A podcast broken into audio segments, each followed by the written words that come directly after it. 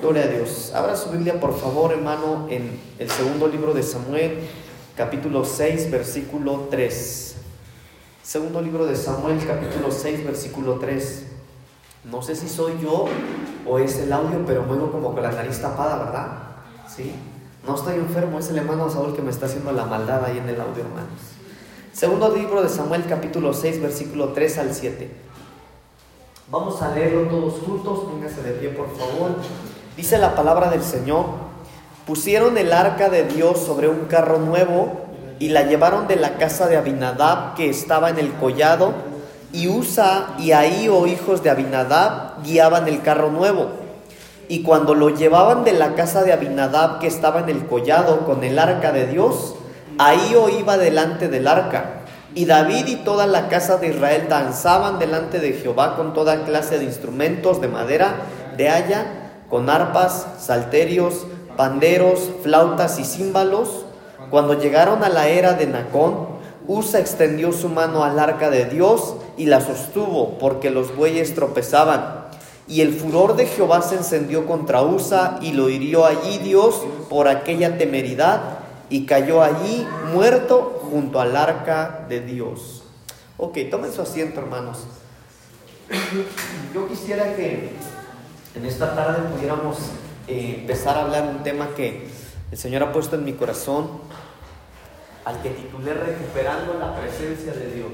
Recuperando la presencia de Dios. Ok, en este tema, recuperando la presencia de Dios, quise empezar por esto, hermanos. Eh,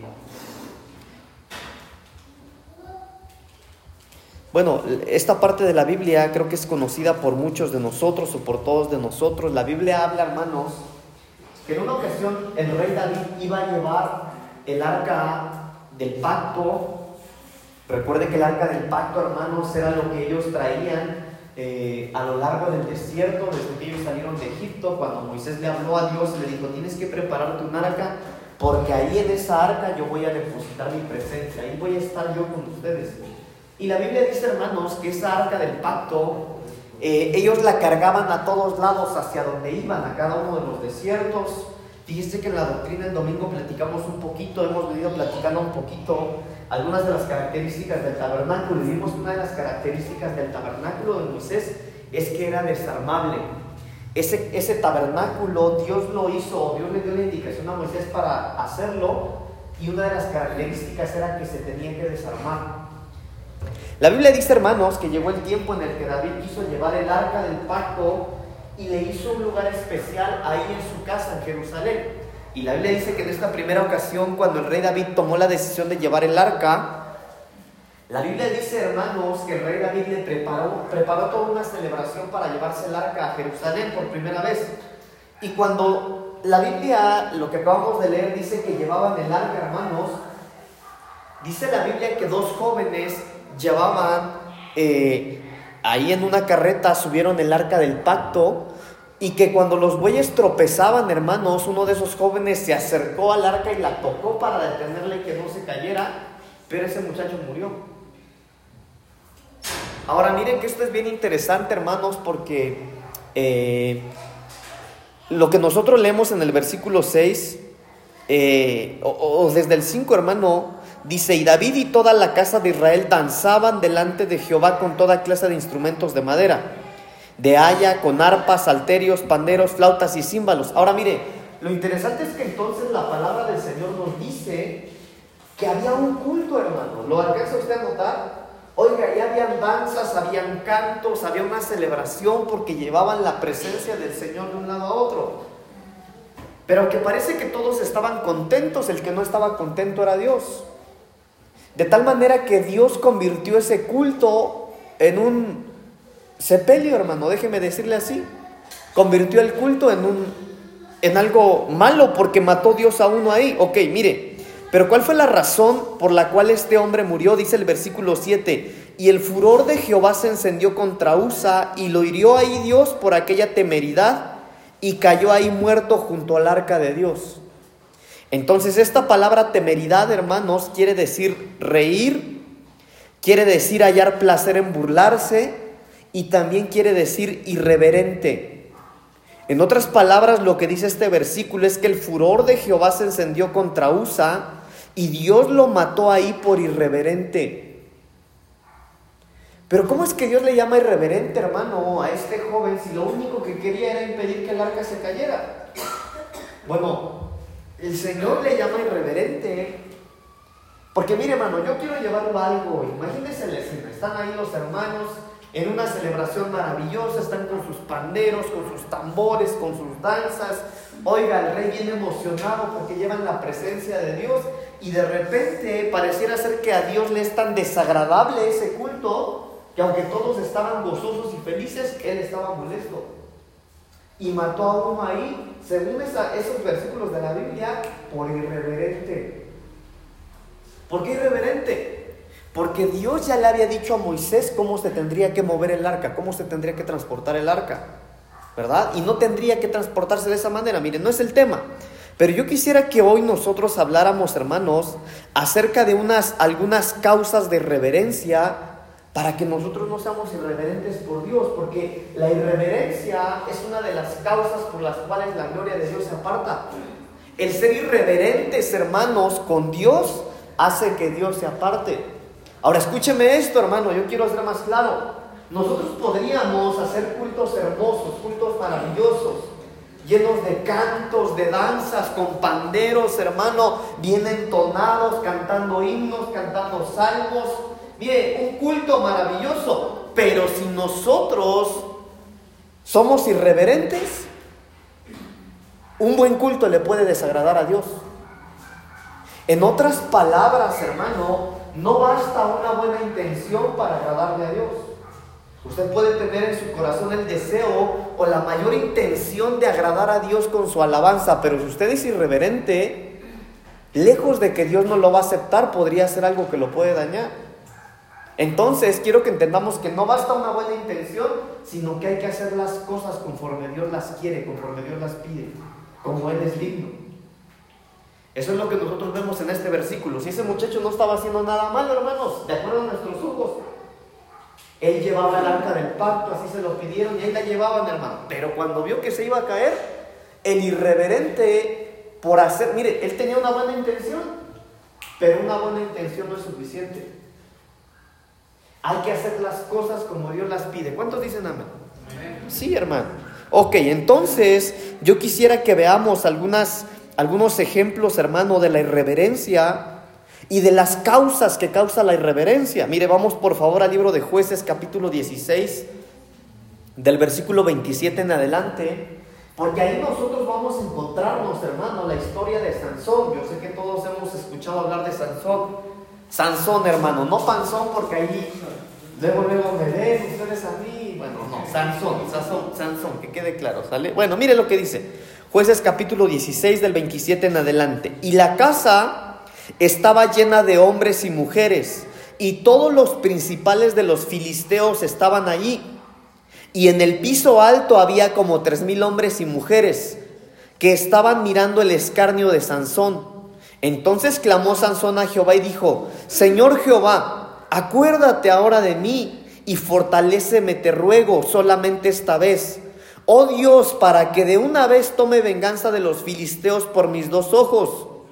Así luego Sansón las dos columnas, asió luego Sansón las dos columnas de en medio sobre las que desencadenaba la casa y echó todo su peso sobre ellas, su mano derecha sobre una y su mano izquierda sobre la otra. Y dijo Sansón, muera yo con los filisteos. Entonces se inclinó con toda su fuerza y cayó la casa sobre los principales y sobre todo el pueblo que estaba en ella. Y los que mató al morir fueron mucho más que los que había matado durante su vida. Ok, mire. Sansón. Sansón, hermanos, fue un niño que, que venía con un propósito antes de que naciera. La Biblia dice que cuando Sansón nació, hermano, él nació para ser juez sobre su pueblo. Él era un hombre de Dios, hermano, que venía predestinado para ser un siervo de Dios. Pero la Biblia dice que le gustaba ser ojo alegre, ¿verdad? Le gustaban las filisteas. Hay muchos así, que le gustan las filisteas. Y la Biblia dice que acabó ciego por andar de ojo alegre. Bueno, ya sabemos todo eso de Sansón. Pero este hermano sí que era irreverente. Pero mire, Sansón hermano fue un irreverente. Pero cuando alguien es irreverente ante Dios, se convertirá en alguien propenso a que sean irreverente ante Él. Entonces, hermanos, cuando nosotros no valoramos lo que Dios depositó en nosotros, escuche esto, hermano, porque esto es tremendo. Muchos de los que estamos acá, hermanos, sabemos que el Señor nos llamó para servirle, que el Señor nos apartó para Él. El domingo que empezábamos el culto, lo empecé con un versículo que dice que de antes, desde antes de la fundación del mundo, Él nos escogió para su alabanza. ¿Se acuerdan lo que lo leímos? Pero algunos, aunque sabemos que Dios nos apartó y nos escogió, hermano, no valoramos lo que Dios nos dio, no valoramos lo que Dios puso sobre nosotros.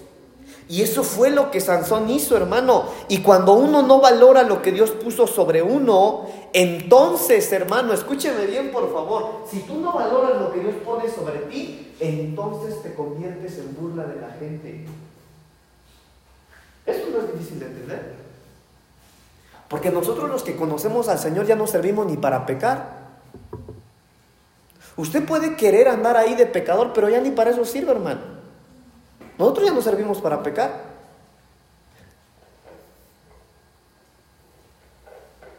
Bueno, no me quiero ir por ese lado, pero mire lo terrible, hermano. A este irreverente, esto, este, mira, oiga, hermano, ¿Cómo es posible que Dios lo predestinó a él para ser un juez y este juez estaba siendo usado para divertir a los demás? Por irreverente. En otras palabras, hermano, se convirtió en un juguete de Satanás. Ahora, nosotros debemos ser cuidadosos, hermanos, porque cuando nosotros no estamos buscando al Señor con todo nuestro corazón, cuando nosotros quitamos a Dios como nuestra prioridad, hermano, mire que Dios nos libre a todos de eso, hermano. Pero de repente todo empieza cuando tú empiezas, por ejemplo, dejas de venir al culto, ya no oras, ya no lees tu Biblia. Cuando uno empieza a alejarse del Señor, hermano, porque así empieza, hermano. No cree usted que de repente usted era alguien espiritual, servía y de un rato a otro se apagó. No es así. No es así. Todo empieza con un, ah, hoy no voy al culto, voy la otra semana, el otro martes voy. Todo empieza así. Ah, hoy no, hoy no voy a orar, que es un día sin que yo ore. Hoy no leo la Biblia, mañana la puedo leer. Todo empieza así. Pero no terminan las cosas como empiezan, sino que este hermano, por irreverente, acaba, acabó siendo el juguete y el entretenimiento de los demás. Se suicidó, oiga, se suicidó. Aquel que Dios desde antes que naciera, Dios dijo que sería el juez, que iba a juzgar, terminó suicidándose a causa de la irreverencia. Bueno, mire, en el primer libro de Samuel capítulo 18 versículos 6 en adelante, hay algo que también yo quisiera hablar. Aconteció que cuando volvían ellos, primer libro de Samuel 18 del 6 en adelante, aconteció que cuando volvían ellos, cuando David volvió de matar al filisteo, salieron las mujeres de todas las ciudades de Israel cantando y danzando para recibir al rey Saúl con panderos, con cánticos de alegría y con instrumentos de música. Y cantaban las mujeres que danzaban y decían, Saúl hirió a sus miles y David a sus diez miles. Y se enojó Saúl en gran manera y le desagradó este dicho y dijo, a David dieron diez miles y a mí miles. No le falta más que el reino. Y desde aquel día Saúl no miró con buenos ojos a David. Ahora mire lo que yo quisiera platicar aquí, hermano.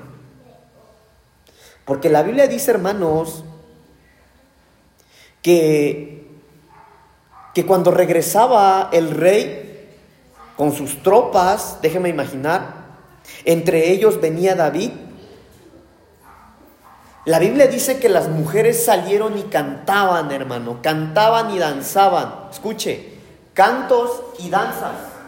Pero que cuando ellos cantaban y danzaban, hermano, no estaban glorificando al rey. Estaban glorificando a David. Y la Biblia dice, hermanos, escúcheme bien, la Biblia dice que cuando estas mujeres cantaban y danzaban esto, causaron la ira del rey.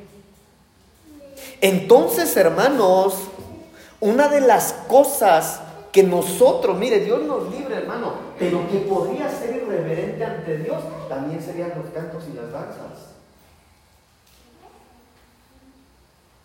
Hay mucha gente que canta y que danza sin doctrina. Porque el problema de estos o de estas hermanos era que cantaban y danzaban, pero con ignorancia. Solo cantaban y danzaban y decían pura tontería, hermano. Porque no estaban glorificando de acuerdo a, la, a lo que tenían que glorificar ahí. Estaban glorificando no al rey, sino al de abajo. Sí me estoy intentando entender, ¿verdad? Entonces, todos los cantos y las danzas sin doctrina pueden ser irreverentes delante de Dios. Entonces, mire hermano, porque el que es indocto puede ser irreverente por ignorancia. El que no tiene el conocimiento, aunque no pretenda ser irreverente, lo es. Mire, mire que es bien interesante, pero la Biblia, por ejemplo, dice que no pongamos a enseñar un indocto. No hay que poner a enseñar, hermano, a alguien que dice que sabe, porque quién sabe que sepa. Y el que no sabe de plano no debería ni enseñar. Porque el que habla de Dios, hermano, tiene responsabilidad en sus labios.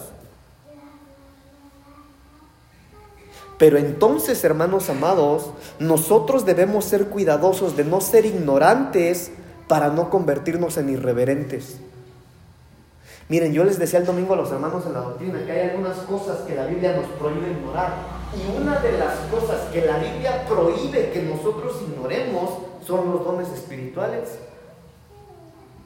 El apóstol Pablo dijo, no ignoren acerca de los dones espirituales. ¿Y sabe qué es lo terrible? Que la iglesia cristiana es de lo que más ignora. Por eso aquí en la doctrina les hablamos de los dones espirituales, hermano. Bueno. Pero entonces debemos ser cuidadosos en que nuestra alegría o nuestra danza, hermanos, no sea motivada por nuestra alma o por nuestra concupiscencia. Porque la danza, hermanos, es una expresión de la alabanza. ¿Se acuerdan que lo vimos? Lo vimos en la doctrina, se los prediqué un domingo, se los prediqué un martes. Ya voy dos domingos, si no me equivoco, que di la misma prédica. Entonces, la, la, danza, según la Biblia, es una expresión de la alabanza. Pero, ¿qué es la expresión de la alabanza? ¿O por qué se alaba al Señor? Por gratitud. Estuvimos justamente, hermanos, hace 15 días, el domingo pasado, estuvimos viendo en la doctrina ese tema de alabanza, adoración, cántico nuevo y llenura del Espíritu Santo. Y lo que nosotros vimos de la alabanza, hermanos, es que en el original, en el original es la palabra halal y que esa palabra significa hacer un espectáculo para Dios. Mire, hermano, qué, qué, interesante es esto que... Eso dice la Biblia, ¿eh? Porque la palabra original es griega, si no me equivoco, es la palabra halal, que significa brillar, significa hacer espectáculo para Dios. Pero hacerlo por qué? Por sus grandezas, por lo que Él ha hecho, entonces, si usted danza, hermano, si usted canta, pero no es por las grandezas de Dios, entonces es irreverencia. Entonces hay que tener cuidado cuando danzamos y cuando cantamos, hermanos. Cada una de las expresiones de nuestra alabanza debe ser motivada solamente por la gratitud al Señor. No para que vean que yo canto bien, que yo danzo bien, que a mí sí me sale, que yo no me equivoco. No, no, no. Es por gratitud al Señor. Es la única razón por la cual nosotros tenemos que alabar al Señor. Ok. Pero entonces, la irreverencia, hermanos, hace que la gloria de Dios aparte de nosotros. Tal vez debería darle un poquito más de fundamento, aunque no terminemos el tema hoy, pero estuvimos viendo en la, en la doctrina, hermanos, también que eh,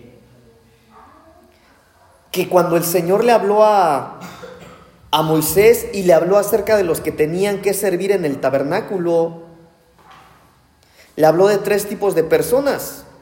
Así que yo quisiera, hermanos, que viéramos eso, porque yo sé que no todos están en la, en la doctrina. Pero cuando Dios le habló a Moisés, hermano, de quiénes y cómo debían servir en el tabernáculo, le habló de tres tipos de personas. Así que acompáñenme, por favor. Primero le habló del primer grupo a quienes la Biblia llama los meraritas. Números capítulo 3, versículos 36 y 37. Sígame, por favor, hermano. Vamos a llegar a un buen punto. Los meraritas, número, números capítulo 3, versículos 36 y 37. Vamos a ver, hermanos, tres tipos o tres grupos quienes podían servir dentro del tabernáculo de Moisés. Números capítulo 3, versículos 36 y 37, dice la palabra del Señor. A cargo de los hijos de Merari estará la custodia de las tablas del tabernáculo, sus barras, sus columnas, sus basas y todos sus enseres con todo su servicio, y las columnas alrededor del atrio, sus basas, sus estacas y sus cuerdas. Va, mire. Alguien que me pase el cuadro del tabernáculo, por favor, hermano. Cuando nosotros seguimos leyendo esta parte de la Biblia, lo que nosotros vamos a encontrar, mire, aquí está el primer grupo, son los hijos de Merari, los meraritas. Y a estos el Señor, ah, perdón, si Dios le dijo a Moisés que ellos, el trabajo de los meraritas era llevar toda la estructura del, del tabernáculo de Moisés, hermanos. Espero que vean esto. Cuando nosotros hablamos del tabernáculo, aquí quisiera yo un láser, para que el que se duerma le queden los ojos. La estructura del tabernáculo, los meraritas tenían que mover todo esto, todas estas columnas, todos esos lazos con sus estacas, estas columnas que están acá adentro, todo eso es lo que los meraritas movían. Cuando el tabernáculo de Moisés se desarmaba, y lo movían de un lugar a otro. Los meraritas se llevaban todo esto, hermanos. Ellos levantaban la estructura del tabernáculo. Eso es lo que los meraritas movían de un lugar a otro. Ese es el primer grupo. Y cuando usted sigue leyendo su Biblia, usted va a encontrar que a los hijos de Merari les dieron bueyes y les dieron carretas. Présteme atención aquí, hermano. Présteme atención aquí. Necesito que no se me pierda de esto, hermano. Entonces, a este primer grupo, a los meraritas, a los que les tocaba llevar la estructura, hermano, es decir, las columnas y todo lo que levantaba, lo que daba forma a lo que es el tabernáculo de Moisés, todos los que llevaban la estructura, a ellos dice la Biblia que les dieron carretas y les dieron bueyes. El segundo grupo, hermanos, que también tenían que trabajar en el tabernáculo son los hijos de Gerson, que están en Números capítulo 3, versículos 25 y 26. Ya vimos el primer grupo que son los meraritas, que eran los que llevaban la estructura del tabernáculo. Pero acá hay un segundo grupo y dice, Números capítulo 3, versículos 25 y 26, a cargo de los hijos de Gerson, en el tabernáculo de reunión, estarán el tabernáculo, la tienda y su cubierta, la cortina de la puerta del tabernáculo de reunión, las cortinas del atrio y la cortina de la puerta del atrio que está junto al tabernáculo y junto al altar alrededor. Asimismo sus cuerdas para todo su servicio. Ok, a este segundo grupo, hermanos, son los hijos de Gerson, son los gersonitas. Y a estos les tocó, hermanos, lo más pesado. ¿Qué les tocó llevar a ellos? Todas las Mire, este techo que está aquí, todas las cortinas que estaban pesadas, la Biblia dice que las cortinas eran tan pesadas que el sumo sacerdote no las podía mover, sino que tenía que pasarse por abajo. Entonces a estos gersonitas, hermano, ellos tenían que llevarse todos los mantos, todas las cortinas, todo lo que era de tela, hermano, en otras palabras, lo más pesado, lo llevaban ellos. Y si usted sigue leyendo, también a estos les dieron carretas y les dieron bueyes. Pero el tercer grupo, hermano, está en Números capítulo 3, versículos 29 al 31. Y es el tercer grupo a quien la Biblia llama los hijos de Coat. Mire lo que dice el versículo 29 en adelante. Las familias de los hijos de Coat, acamparán al lado del tabernáculo, al sur, y el jefe del linaje de las familias de Coat, Elisafán, hijo de Uziel, a cargo de ellos estarán el arca, la mesa, el candelero, los altares, los utensilios del santuario con que ministran y el velo con todo su servicio. Entonces, hermano, aquí está algo muy interesante. Miren lo que estaba a cargo, ahí me va a ayudar en el versículo 31. ¿A qué estaban a cargo estos, hermano, coatitas, los hijos de Coat? Bueno, en otras palabras, lo que le tocaba llevar a este tercer grupo eran todas las cosas santas, todos los utensilios santos. Ah, pero aquí está lo interesante. Si usted sigue leyendo su Biblia, la Biblia no dice que a ellos les dieron carretas y bueyes, no, a ellos no. Ellos tenían que llevar todo eso sobre sus hombros. Hagamos un resumen. A los meraritas, hermano, quienes tenían que llevar, mire, todas las columnas, toda la estructura, todo lo que levantaba el tabernáculo, a ellos les dieron bueyes y carretas. A los gersonitas, hermano, que tenían que llevar lo más pesado, las cortinas, la cubierta, hermano, todo lo demás, les dieron bueyes y les dieron carretas. Pero a los que tenían que llevar las cosas santas, no les dieron bueyes ni carretas. Ellos tenían que llevar las cosas sobre sus hombros. ¿Qué es lo que eso significa, hermano? Los hombros, llevar las cosas sobre los hombros en la Biblia es figura de la responsabilidad. En otras palabras, hermano, para llevar las cosas santas hay que ser gente responsable. Los irresponsables no sirven para los santos. Le voy, a poner esta dinámica que le puse a los hermanos de doctrina. A ver, deme, cuál, deme eh, características de gente irresponsable, hermano. Impuntualidad. Los impuntuales no sirven para las cosas santas. Estamos hablando de responsabilidad, pues. ¿El desobediente será responsable? Entonces los desobedientes no sirven para las cosas santas. ¿Qué más? ¿El desorden tendrá que ver con la responsabilidad? Claro que sí. Entonces el desordenado no sirve para las cosas santas. regresémonos al tema, hermano, porque esto ya se puso rudo aquí. Sí, porque mire, usted puede engañar al pastor, al líder. Usted puede engañarnos, hermano, pero a Dios no. A Dios no. Bueno, y vimos entonces, hermanos, que toda esta irreverencia hace que la presencia de Dios aparte. Por eso hay que ser responsables, hermanos. Mire, yo entiendo, se lo he dicho una y otra vez, yo entiendo que entre semana lleguemos tarde, de verdad. Mire, yo a veces llego tarde. Porque uno trabaja, porque los hermanos estudian, mire, porque usted tiene sus quehaceres en su casa, que llegó el esposo, llegaron los hijos. Es normal, hermano, pero el día del Señor, que usted llegue tarde. Eso, eso es más que responsabilidad. Mire, uno sí puede llegar temprano, pero ya no, no puede. Son tan impuntuales que llegar puntual, no. No sirven para los santos. Hay que ser responsables, hermanos. ¿Cuesta? Claro que cuesta, hermano.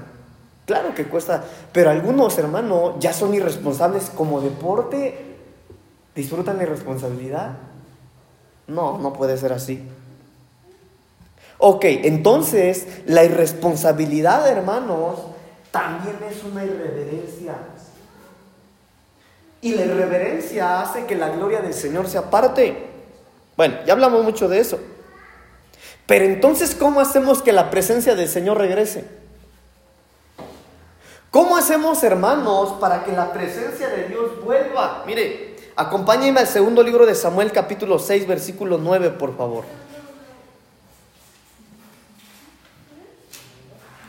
Segundo libro de Samuel, capítulo 6, versículo 9. En esta parte de la Biblia, mire este versículo, y temiendo David a Jehová aquel día, dijo, ¿cómo ha de venir a mí el arca de Jehová? Y temiendo. Ahora yo quise poner este versículo, hermanos, porque nosotros debemos entender, entender, hermano, que nosotros debemos ser, tener temor de Jehová. Ahora, el temor de Jehová o el temor a Jehová no es miedo, hermano. Usted no puede seguir al Señor por miedo de al infierno. Ay, no, yo voy a la iglesia para irme al infierno. Dicen, no, hermano. No hay que venir o buscar a Dios por miedo, no. Al Señor no se le sigue por miedo, sí se le sigue por temor. Y el temor, hermano, hacia Dios tiene mucho más que ver con la honra, con el respeto. Eso es el temor al Señor. Hermano, el que teme al Señor, si puede llegar temprano, ¿qué cree? Llega temprano. Ah, los que no tienen temor al Señor les vale la hora en la que lleguen. Y peor si los pastores o los líderes llegan tarde. No, yo que voy temprano. Si ya empiezan bien tarde, dicen, ¿y eso qué? Yo le dije una vez a los hermanos de la alabanza, no digo nombres, pero los voy a mirar. Es que luego, yo les dije, hay que empezar a la una el culto, hermanos. Pues que luego no llegan. ¿Y qué le estás haciendo el culto a los hermanos? ¿O qué les dije? Si el Señor está aquí, llegue quien llegue. Mire, el que tiene temor de Dios llega a la hora que es. El que no tiene temor, hermano, ¿qué puede hacer, hermano? Pero el que tiene temor de Dios, hermano, ah, es responsable. Ese es responsable. Mi hermano, porque finalmente usted sabe si puede o no. Usted sabe si no puede o no quiere. Bueno, ya, ¿verdad? Pues estoy aventando más pedradas que la vida boreana, hermano. Así que, tranquilo, vámonos tranquilo. Ok. Pero nosotros debemos tener temor a Dios para que la presencia de Dios vuelva. Debemos tener temor al Señor. En primer libro de Crónicas, capítulo 15, versículo 1, primera de Crónicas 15, 1, Mire lo que dice. Hizo David también casas para sí en la ciudad de David y arregló un lugar para el arca de Dios y le levantó una tienda. Lo voy a leer una vez más para que lo entendamos. Primera de Crónicas 15.1. Hizo David también casas para sí en la ciudad de David y arregló un lugar para el arca de Dios y le levantó una tienda. ¿Qué es lo que estaba haciendo aquí el rey David, hermanos? Que David siempre pensaba en la presencia del Señor. Oiga, David le preparó una tienda especialmente para cuando llegara la presencia del Señor. Ahora miren lo que lo quiero llevar, hermano. Nosotros debemos siempre actuar y vivir sabiendo que la presencia de Dios está con nosotros. Aquí lo que nosotros vemos es que David estaba edificando tiendas, estaba construyendo casas, hermano. Pero él como pensaba siempre en el Señor, dijo, ah, no es posible que yo me prepare unas bonitas tiendas, unas bonitas casas, sino que le voy a preparar una al Señor también. Entonces, para hacer que la presencia del Señor regrese, hermano, nosotros debemos siempre actuar sabiendo que la presencia de Dios está con nosotros. El, sábado con los muchachos platicábamos, tuvimos el tema de mitos y realidades del cristianismo. Ah, estuvo bueno, hermano. Y alguno comentaba y decía, bueno, es que finalmente antes de actuar siempre debemos preguntarnos, ¿qué haría Dios en mi lugar? Dijo alguno por ahí.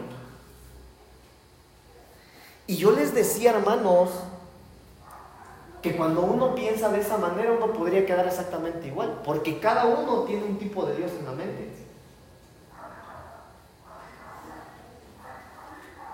Pero el apóstol Pablo no respondió de esa manera, sino que el apóstol Pablo dijo, ¡hey! Todo es permitido. Yo le decía a los muchachos, muchachos, yo como pastor no les prohíbo nada, nada. Pastor, ¿puedo hacer eso? Hazlo. ¿Puedo escuchar esto? Escúchalo. ¿Puedo ir acá? Puedes ir.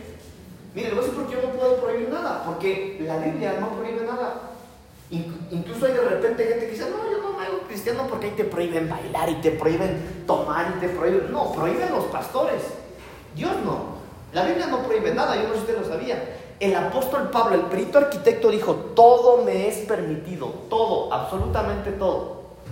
Todo me es lícito. ¿Es prohibido algo? No, todo es lícito, todo es legal, todo es permitido. Pero miren lo que dijo después. Pero no todo me conviene. Y después dijo, pero no todo me edifica.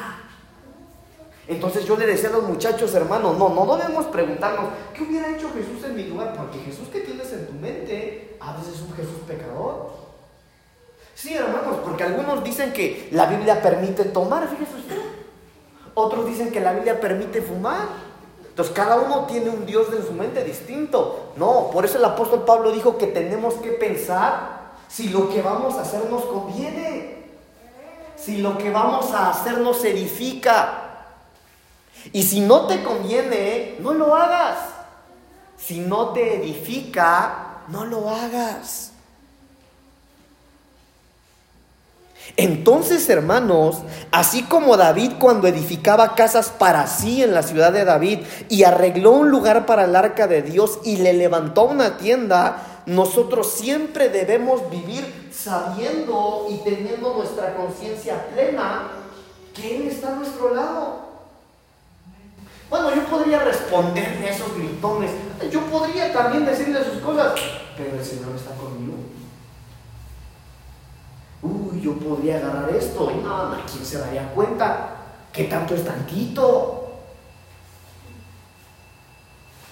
Pero el que camina, hermano, sabiendo y pensando en el Señor, no puede. No puede. Mire, hermano, escuche esto, me voy a ir. Dígame extremista si quiere, pues. Pero cuando usted compra ropa, usted tiene que hacerlo con la conciencia de que usted camina con el Señor. Cuando usted va al tianguis, cuando va a la tienda, cuando estás en internet, tú tienes que vivir con la conciencia plena de que el Señor está contigo. Mire, cuando usted va a hacer su casa, yo estoy haciendo mi casa, y uno tiene que pensar que el Señor está con nosotros. Y que no solo está, sino que va a estar, ok, ¿qué parte de tu casa va a ser para el Señor?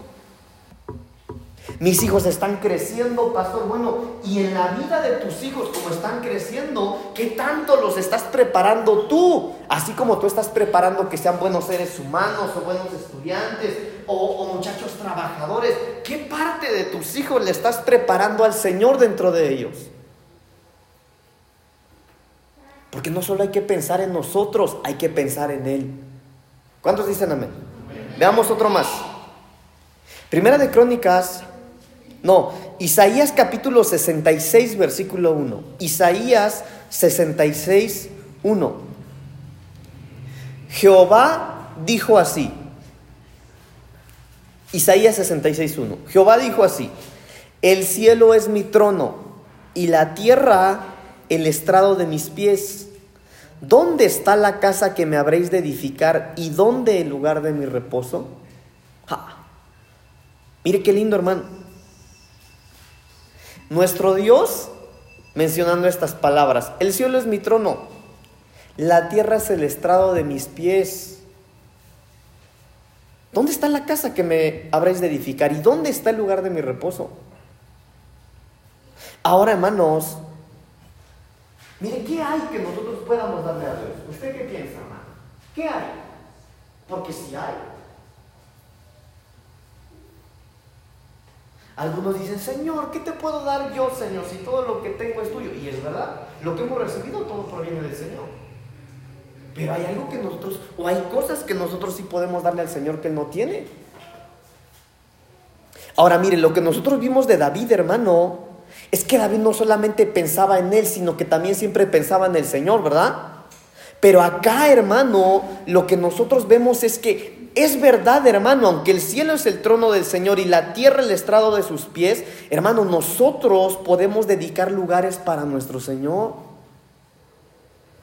En otras palabras, hermanos, yo estoy hablando de crearle a Él un aposento crearle a él una atmósfera, de decirle, Señor, mira, yo hoy, Señor, me aparté mi cuarto para ti, Señor. Todos acá en la casa están dormidos, pero esta noche, Señor, yo me voy a desvelar contigo. Señor, todos podrán estar dormidos, pero hoy yo tomé la decisión de preparar mi habitación para que tú entres, Señor. Y tú y yo en esta noche conversemos, platiquemos. De esa manera la presencia regresa.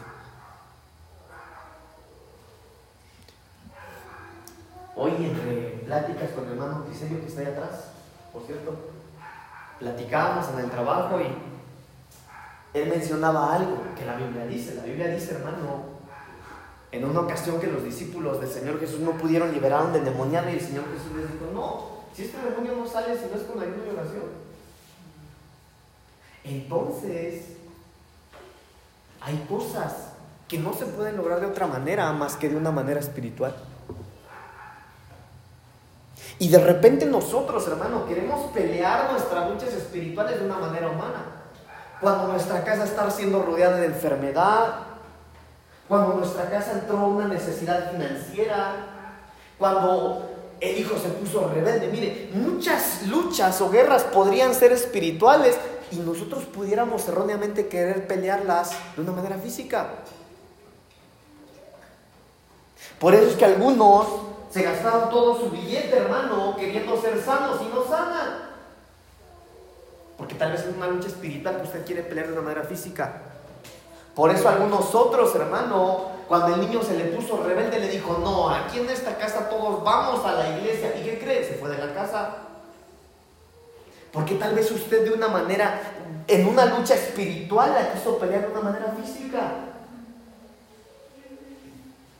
Y la Biblia dice, no es con espada ni con ejército. Es con el Espíritu de Dios. Oiga, pero eso no es de que, Señor, échame la mano, Señor. No es así. No es así. Hay que prepararle lugares dedicados a nuestro Dios, hermanos. Hay que tomarnos tiempos con el Señor. Hay que preparar un lugar para el Señor. Mire, yo le voy a contar algo. No para que usted lo haga, pero es una experiencia. Yo me acuerdo que en una ocasión, hermanos, con el hermano Eric y otro muchacho que se llama Andrés. ¿Cuántos conocieron a Andrés, el indigente que se quedaba acá afuera? Levante la manita. Dos, cuatro. Bueno, ¿ustedes conocieron a Andrés? Andrés, hermanos, era un indigente. Él vivía en la calle. Hermano, era tan indigente que él traía gusanos en la barba. Llevaba meses sin bañarse y de repente se bañaba ahí en el templo. Usted va al baño, ahí se bañaba. Vive Dios lo que le estoy contando, hermano. No se lo digo para presumir. Yo se lo digo porque yo tengo que vivir lo que yo le predico, hermano. Porque el que predica sin haberlo vivido es un hipócrita. Entonces yo le predico lo que he vivido. Entonces me acuerdo que rentamos ahí la campaña, hermano. Y se nos quedaban viendo. Bueno, me acuerdo, hermano, que con el hermano Eric levantábamos nuestras manos, orábamos. Toda la noche estuvimos ahí orando con Andrés, hermano, orando por Andrés también. Andrés se drogaba, no solo era indigente, Andrés se drogaba. Ustedes lo saben. Hoy precisamente hablaba también con el hermano Quiserio de Andrés. Ese Andrés, que ya estaba a punto de la muerte allá afuera, hermano. Mire, tiene su casa, tiene su carro, ya no se droga. Hasta estudió, hermano. A mi esposa y a mí y a mis papás nos mandó una foto de cuando se graduó. Porque las luchas espirituales no se pelean de una manera física, hermanos hay que prepararle lugares dedicados a nuestro Dios. A eso se le llama un aposento. ¿Le seguimos o le paramos? Termino con este. Levíticos capítulo 10, versículo 3. Levítico 10, 3. Entonces dijo Moisés a Aarón, esto es lo que habló Jehová, diciendo, en los que a mí se acercan, me santificaré, y en presencia de todo el pueblo seré glorificado. Y Aarón cayó.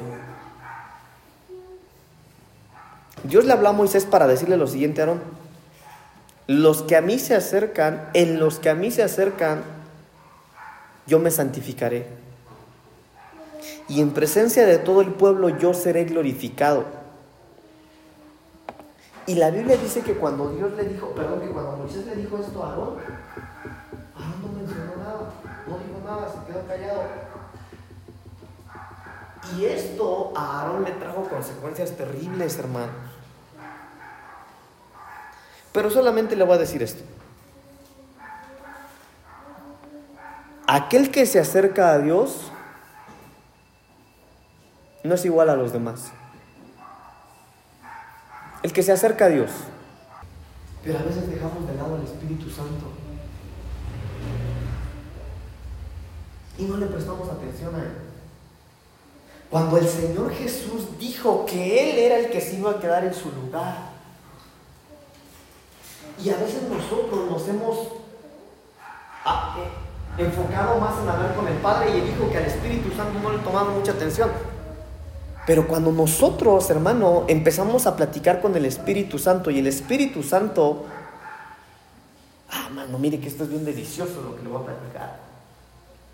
Cuando uno empieza a hablar con el Espíritu Santo, hermano, y uno le dice, Espíritu Santo, ¿cuánto te anhelo? Hola, no está hablando con el Padre ni con el Hijo, es con el Espíritu Santo, con el Consolador. ¿Cómo anhelo ser lleno de tu presencia? Porque ya nos los ha dicho el pastor en las prédicas, en la doctrina. Pero cuando usted empieza a hablar con el Espíritu Santo, hermano, y lo sigue haciendo y lo sigue haciendo, mire, usted parece como loco. Porque usted habla y habla y habla y el Espíritu Santo ni le contesta. Pero cuando llega el día, cuando llega el día en el que el Espíritu Santo te contesta, ahí te cambian la vida. Vea lo que ocurrió en Hechos capítulo 2, versículo 4. A esos les cambiaron la vida. Dígame usted si no le cambió la vida a Pedro, hermano, que después que el Espíritu Santo se les presenta a ellos y se le ocurre hablar de Jesús, hermano, tres mil se convierten. Dígame si no le cambió la vida que después que se encuentra con el Espíritu Santo salía por las calles, hermano, y la gente era salvada por su simple sombra. Pero ¿sabe por qué? Porque 120 personas arriba de un cerro, hermano, en el aposento alto, crearon un lugar dedicado al Señor. Eso no lo hace cualquiera. Mire, hermano, perdóneme, porque yo de repente le he dicho, si se llama el Espíritu Santo no es difícil, hermanos. No lo es. Y no me retracto, no lo es. ¿Qué hay que hacer, pastor? Haga lo que hicieron ellos en Hechos. Hechos capítulo 2. Y se encierran todos, hermano, durante 50 días. 50 días después. Ah, mire, lo que usted no sabe, hermano, tal vez es que durante esos 50 días ellos no dormían. ¿Saben por qué no dormían? Una, por miedo. Mataron al Señor Jesús, ¿qué nos van a hacer a nosotros? Otra, porque estaban preparando un aposento al Señor. Tal vez no comieron, se desvelaban, algunos ayunaban, pero todos oraban. Hágalo. No todos, están dispuestos a hacer eso. No, ya quiero terminar, pero no puedo, mire, perdóname, no puedo. Porque, hermano, cuando uno se mete con el Señor y se desconecta, te desconectas de tu esposa, de tu esposo, de tus hijos. Ahora, hacerlo con responsabilidad, porque imagínense, mi amor, me voy a meter con el Señor, hazte bolas, no hay gasto hoy, a ver cómo le ¿Así? ¿No es así? Pero los que hemos tenido esa oportunidad, hermano, mire, tú te metes con el Señor, te encierras, dejas de comer, dejas de beber. Cuando tú empiezas, hermano, a dejar de alimentar la carne y empiezas a alimentar tu espíritu, tú vas a ver cosas. Tú vas a escuchar cosas. Eso no es difícil de entender. Claro, pues vas a empezar a delirar por el hambre. Pero eso no es más que mundo espiritual las dimensiones que para muchos de los que están aquí están demasiado ocultas. La pregunta es, ¿cuántos hermanos están dispuestos a hacer lo que hicieron estos cuates en Hechos capítulo 2? Mire cómo me desvía del tema. Pero aquellos que de verdad quieren que la presencia de Dios vuelva, tienen que hacer algo. Más que pedir, más que desear. Cualquiera desea la presencia de Dios, cualquiera la anhela, cualquiera puede pedirla. No todos están dispuestos a hacer algo porque la presencia del Señor se manifieste. Así que yo le aconsejo que usted disponga su corazón y su ser integral, su espíritu, su alma y su cuerpo. Y prepare para el Señor un lugar dedicado a Él, a nadie más. Y de esa manera, hermano, mire, hágalo desde ahora. Empieza a hablar con el Espíritu Santo. Espíritu Santo, de oídas te oído. Me han hablado de ti. Quiero que llenes. Mire, empieza a hablar con el Espíritu Santo como loco. Háblele. Aunque no le conteste, háblele. Que si usted le habla, va a llegar ese día que el silencio va a ser interrumpido por el susurro del Espíritu Santo. Y ese día, hermano, le van a cambiar la vida. Cierre sus ojos, por favor.